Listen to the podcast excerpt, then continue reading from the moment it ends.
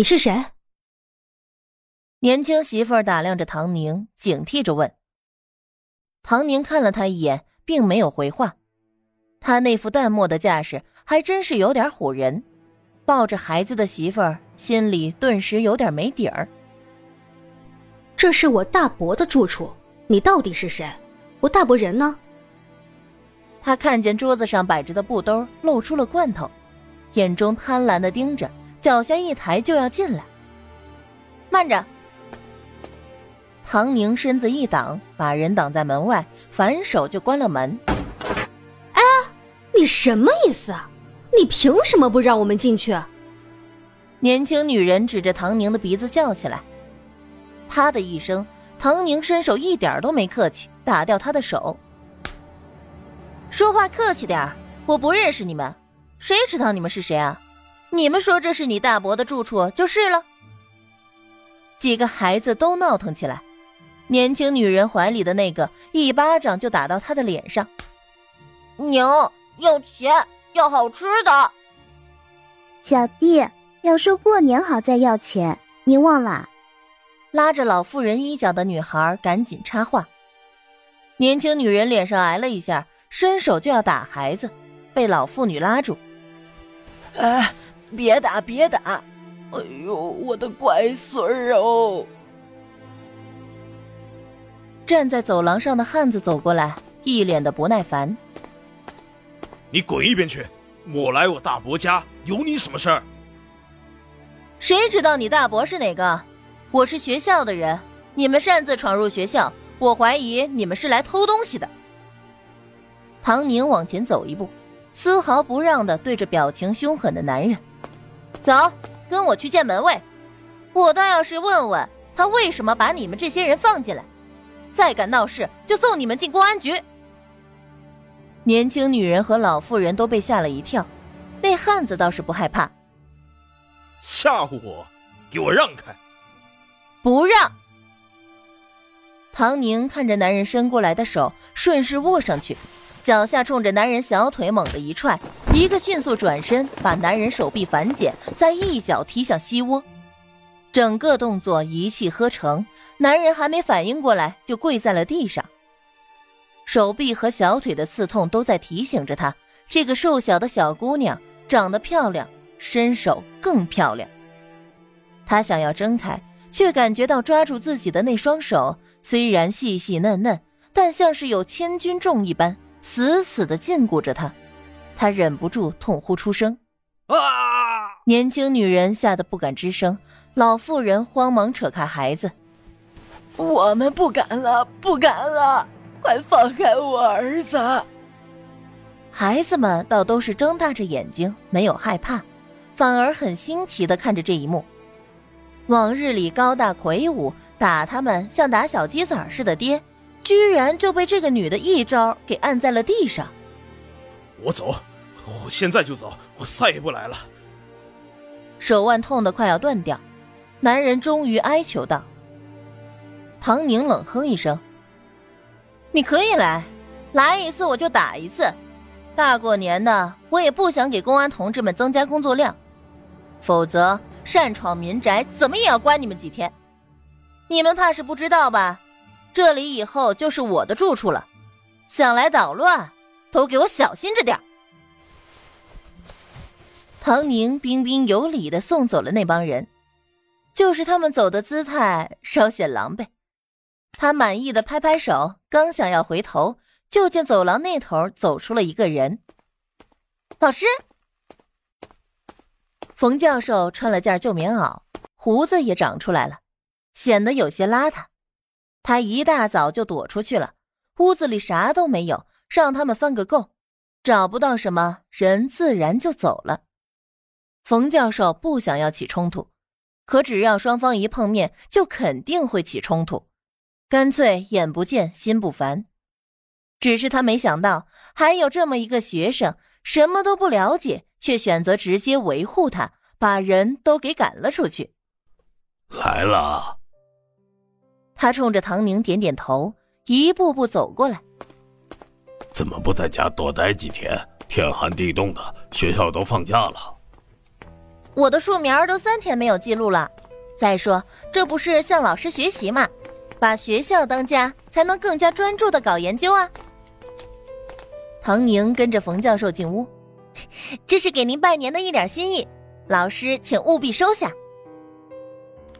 冯教授把布兜里的东西都掏出来，麦乳精、罐头，还有大大的红苹果。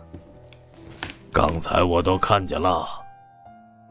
他突然提起刚才的画面。从血缘上来说，他们的确是我的亲人。那老师不怪我这么处理吧？唐宁了然，他也是这么猜测的。平常人谁敢大拉拉的闯到学校里找一个教授的麻烦呢？肯定是麻烦缠身的那种亲戚，仗着那点关系，大过年的上门打秋风。他们每年都来，带着一群孩子，空着手来拜年，给的压岁钱少了，要哭要闹的，太吵了。冯教授原先也是用钱打发的，可是他的钱也很有限，还要用于自己的事业上，根本就没有多余的钱。给少了要闹，给多了更加的不满足，认定他还有更多。听他这么说。唐宁立刻就明白了那孩子口中的话，要先说过年好，再要钱，这就是给孩子的压岁钱了，不算是来讨钱的。唐宁大大的无语，以后估计不敢来了，有我呢。来一次打一次，可不是说说而已。唐宁不想再扯这个，严肃的对着冯教授说：“老师。”接下来有一件要紧事，我想要拜托你，这关乎到我们以后的事业，是一件很重要的事情。良久，冯教授目送着他的学生离开的背影，心绪极其复杂。一方面，他震惊于唐宁的想法，这个学生有野心，也有冲劲儿，他是知道的。从项目成果汇报那次，就再明白不过了。可唐宁的野心之大，是他根本连想都不敢想的。刚刚成年的小姑娘就已经把自己的未来规划成为了站在全夏国乃至全人类的高度，他怎么就这么敢呢？另一方面，他更加心惊于这个小姑娘的思维之敏锐。现在所处的环境和几年前相比，是真的不一样了。虽然没有什么明显的不同。但身处其中，却能察觉到，似乎有一双无形的大手在时不时的搅动风云，人心也开始被这种莫名的导向所指使，原本互相扶持的包容变成了针锋相对的打压。可是唐宁又是怎么想到的？冯教授想起了唐宁的家庭背景资料，忍不住倒抽一口冷气。如果真的是那个级别的人，的确是会有接触到核心消息的可能。这么看来，唐宁之所以这么肯定，应该是从家人那里得到了。冯教授自以为确认了消息来源，对于唐宁的话更加深信不疑。既然这样，那就事不宜迟，从现在开始就要多做准备了。寒假很快过去。伴随着开学的到来，春天也来了。播种的时节，整个农大都欢欣鼓舞起来。上课、试验田、郊区的新种子试种，大家伙儿都忙碌的不可开交。唐宁那边难得拜托了林国峰，冯教授和陈校长这边也不知道是怎么运作的，原本说好的五百亩试种变成了五千亩。还包括了果树套种，等于说是唐宁目前所有的种子成果全部都有种植的土地。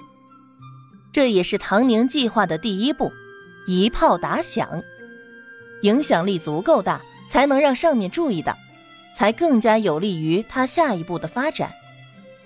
只是现在有了充足的土地，种子就显得不那么够了。他看着迎面走来的赵一帆。心念一动，拦住了他。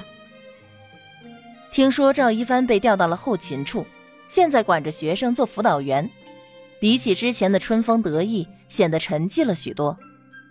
赵一帆看着站在面前的唐宁，眼底闪过一丝阴郁，但面上不显，反而愧疚的冲他点点头，主动让开。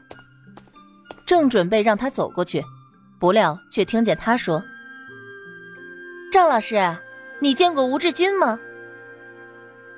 校园里人来人往，正是去食堂吃饭的时候，很多人就看到了这一幕。赵一帆心下一慌。强自镇定的反问：“吴志军，好像听说过这个人，但不是我们班的呀，我不清楚。”他还打趣道：“上学期那个追你的同学，是不是就叫这个名儿？